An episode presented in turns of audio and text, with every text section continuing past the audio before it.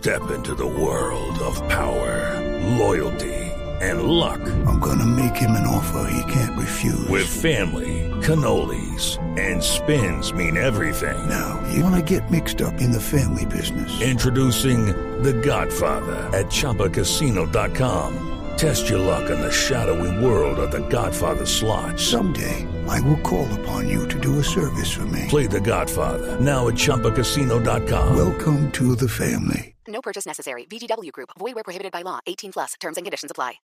Hoy vamos a hablar con un periodista, con Andrés Pachón. Tiene un libro que es apasionante. El libro se llama Alias, que es la historia tal vez del mayor estafador colombiano.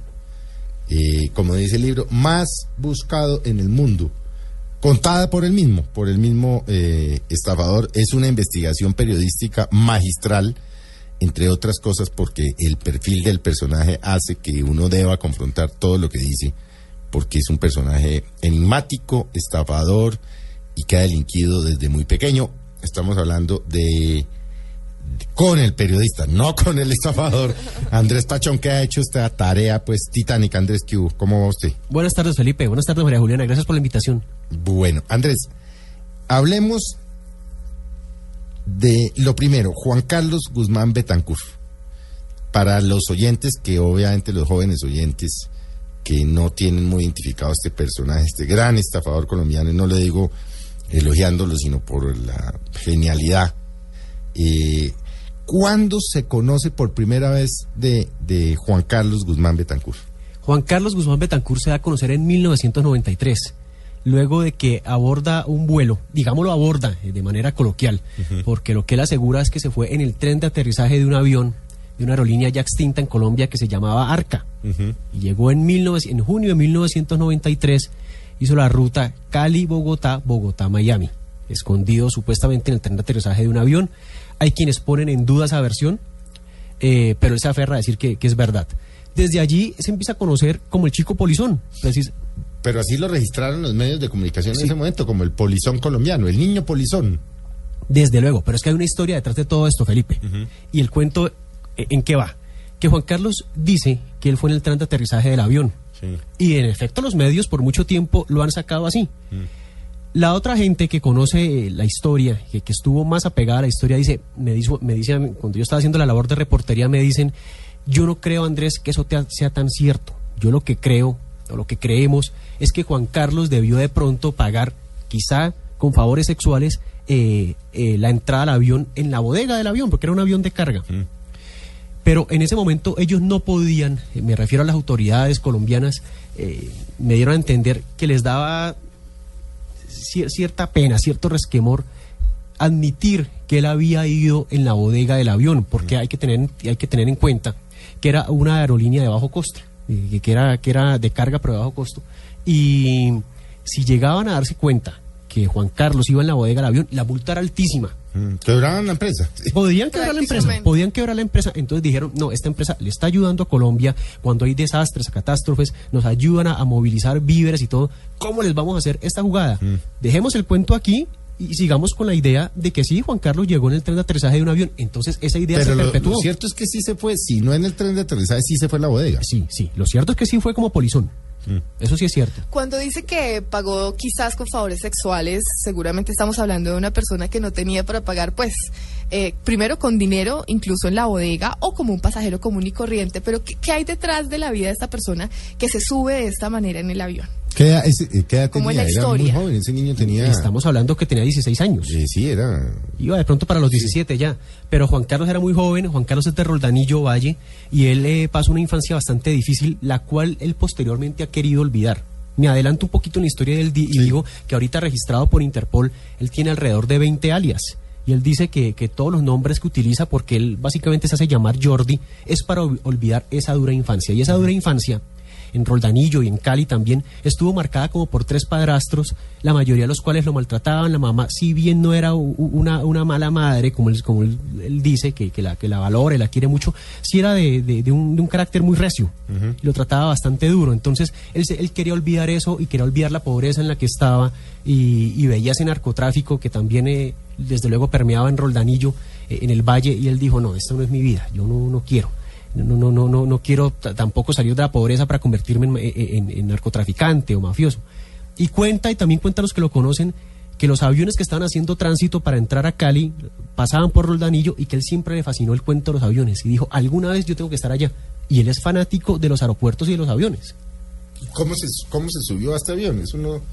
Él dice que él empezó a trabajar precisamente en el aeropuerto de Cali que ayudaba a subir mercancía a los aviones y, que conoció la dinámica, que tanto tiempo trabajando allí conoció la dinámica y que al final de la pista, y eso sí es cierto, hay un monte enmalezado. Entonces que él caminaba hasta allá, hacia el mediodía, y ahí hacía la siesta. Entonces se, comía una mandarina, se subía a unos arbolitos y empezaba a hacer la siesta y también le veía como el ciclo los aviones de entrada y de salida. Entonces que con tanto tiempo él se aprendió el tiempo que, permanece el avión detenido en pista esperando la autorización de la torre para salir, para, para, para tomar vuelo. Y, que una noche decidió eh, eh, hacer la jugada, por decirlo así, y colarse en el avión. Dijo, yo aquí alcanzo a colarme en el avión. Hay que tener en cuenta que en ese entonces ese avión creo que ya está fuera de, circulación. Era un avión DC-8, un avión muy grande, cuatrimotor. Y hay una experiencia muy similar a la de Juan Carlos, por la cual uno puede decir, es cierto, es posible que se hubiera ido en el tren de aterrizaje. Esa experiencia ocurrió en 1969 en La Habana. Un muchacho eh, llamado Armando Socarras escapó de La Habana rumbo a Madrid en un vuelo de Iberia en un avión DC-8 escondido en el tren de aterrizaje de un avión y sobrevivió. Sobrevivió ocho horas de vuelo. Luego, no sería improbable que este haya sobrevivido las tres horas a Miami. Exacto. Eh, eso, eso es lo que mucha gente eh, se aferra a decir y que él mismo dice. Mm. Entonces él dice que, que corrió eh, en las inmediaciones pues, de, la pista del aeropuerto de Cali, alcanzó a subirse en el tren de aterrizaje y que llegó allá a Miami, que si no le creen, eh, pueden averiguar en el Metropolitan Hospital de Miami y darse cuenta que, que es verdad, que ya está su historia clínica. Bueno, y una vez en Miami, ¿cómo hace? Pues porque además llega como ilegal, sin papeles ni nada. ¿Cómo hace para, para que no lo devuelvan, para que no lo deporten? ¿Qué pasa con él? Bueno, él finalmente lo devuelven, pero, pero lo devuelven porque ya precisamente él empieza a desarrollar esta serie de actitudes de mentira, de, apoderarse de las cosas ajenas. Va una vez a un hotel de paseo y resulta con unas tarjetas de crédito eh, de una persona, no se sabe cómo las adquirió, él dice que, que fue que se las regalaron. Apareció con una cadena también que dice que se la regalaron. Pero él de hecho recibió una serie de, llamémoslo indulto para tenerlo en para tenerlo en Estados Unidos por un tiempo y apareció una familia colombiana, la familia del, del, policía, perdón, de Miami, Jairo Lozano, y eh, de, su entonces esposa Berta Soto Aguilar. No, me acordaba yo de Jairo Lozano, claro. Claro, ellos fueron los, los que lo recibieron. Los que lo recibieron, lo adoptaron. Lo adoptaron, como, mientras había un abogado eh, que empezaba a hacer todos los trámites eh, David Iverson eh, empezó a hacer todos los trámites para que él se pudiera quedar en Estados Unidos. Eh, la gente empezó a denominarlo el chico polizón, en toda parte lo distinguían, querían tomarse fotos con él. dice la misma Berta Soto Aguilar que le, regalaban objetos o incluso dinero en la calle cada vez que andaba con ellos, porque, porque se volvió como un chico muy querido. Pero al cabo de un mes se empezaron a conocer sus mentiras.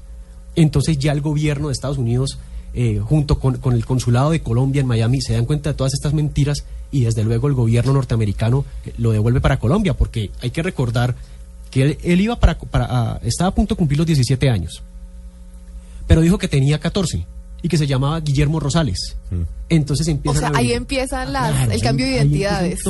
de hecho, ha comenzado como unos meses o un año antes eh, el cambio de identidades porque él se fue de la casa. Lo que pasa es que la historia de Juan Carlos tiene tantas vertientes que en verdad es bastante extensa, pero él resulta yéndose de la casa precisamente por lo de los maltratos de los padrastros, su forma de vida, y empieza, dice él, a viajar mucho entre Colombia y Venezuela, y se da cuenta que es más fácil entrar a Venezuela eh, haciéndose pasar por ciudadano venezolano que, que, mostrando su verdadera identidad colombiana. Entonces desde allí él ya empieza a cambiar sus identidades y se da cuenta mucho tiempo después que esa táctica que le funcionó entre Colombia y Venezuela le sirve perfectamente en Europa.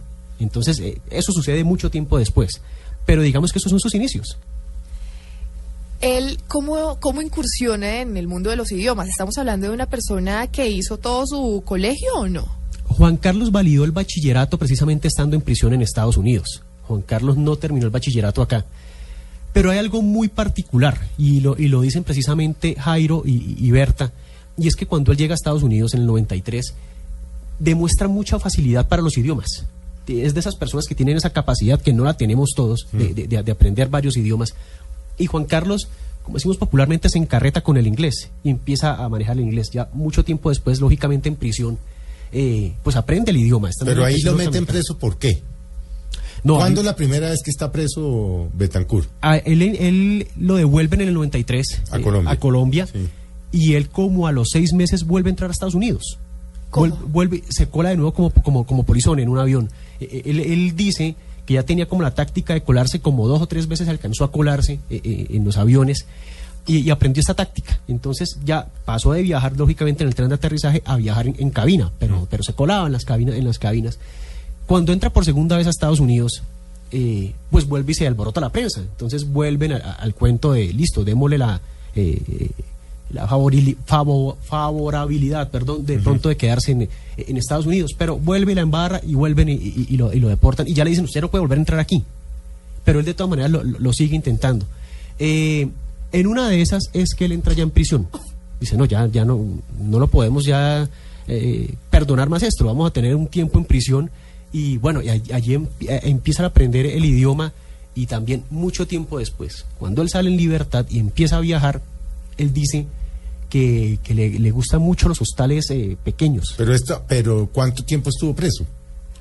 Se me pasa en este momento, Felipe, porque... Pero- por- por- porque Puede haber sido años, uno, no, no, dos no, no, para o nada. meses. No, estamos hablando de, de- de- de meses. Sí. Eh, De, de hecho, el mayor tiempo que ha pasado Juan Carlos Guzmán en prisión eh, eh, fueron por ahí tres años y medio, del 2009 al 2012 y, y piquito.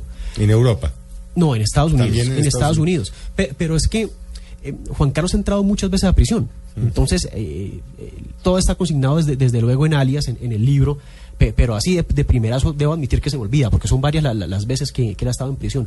Pero las primeras fueron tiempos más bien cortos. Eh, él entraba, salía y, y poco a poco fue viajando a otros lugares y se quedaba en, en hostales pequeños donde en tipo bed and breakfast y ahí aprendió básicamente los idiomas con la gente, los típicos como él dice mochileros. Entonces que, que van de un país, van, van a otro y él dice que es allí donde más aprende los idiomas. Que él llega, se queda en, un- en una ciudad, en un país, eh, tres meses y, y es como si estuviera estudiando el curso intensivo del idioma en el, en el cual está, del país en el cual está. ¿Cuántos idiomas habla Betancourt? Él asegura que habla siete idiomas. Yo lo escuché hablando tres idiomas. Y bien. Yo lo escuché hablando inglés, bien. Eh, lo escuché hablando con una persona en francés, bien. Y en alemán, bien. Ahora, yo no soy el más ducho en idiomas, pero, lo que logro entenderle, sí, sí, con las otras personas entendió bien. Y hay un policía eh, que lo estuvo persiguiendo, eh, un ex detective retirado ya eh, de Las Vegas. Él habla también como cuatro idiomas. Y él precisamente es de los que dice, yo lo indagué. Yo lo, lo interrogué en los cuatro En- idiomas varios idiomas. y puedo dar fe de que él, de que él habla esos idiomas. De hecho, ese es un caso bien particular porque lo que pasa, repito, Juan Carlos va de un lado a otro en, en la historia, No, entonces sí, debo o sea, saltarlo. llevar una historia cronológica de este señor es imposible. Exacto, es bastante difícil y, y resumirla en radio aún más, pero bueno, trato, trato de hacerlo. En el, en el 2005 él se escapa de una prisión en Londres, cercana a Londres, y a las dos semanas es capturado en Dublín, en Irlanda. Cuando lo capturan, este detective, eso fue en el 2005, este detective de Las Vegas, que lo viene persiguiendo como desde el 2003, pues logra ponerse en contacto con, con los policías que lo capturaron y, le- y les pide que lo pongan a él en, en el teléfono para, para hacerle una indagatoria, precisamente por, lo que, por un robo que le había cometido en Las Vegas. Y cuando empieza a indagarlo, empiezan hablando precisamente en español, porque los dos hablan español. eh, Kirk Sullivan también domina el español. Y mientras están hablando le dice, oiga, ¿es verdad que usted habla inglés? Entonces él dice, sí, es, eh, es verdad, yo, yo hablo inglés. Entonces eh, Kirk le, le dice, por favor, hábleme en inglés. Entonces ahí cuando Juan Carlos le dice, ¿en cuál quiere que le hable? ¿En inglés británico o en el inglés americano? Le- hábleme por favor en los dos. Entonces me, me contaba a mí Kirk Sullivan que, que Juan Carlos empieza a hablar y va cambiando el acento a medida que va hablando. No es que ni siquiera lo hable primero el inglés, el inglés británico, después el americano, no. A medida que va hablando va haciendo ese cambio, que, que es impresionante eh, escucharlo a- a hacer ese- esos cambios de voz.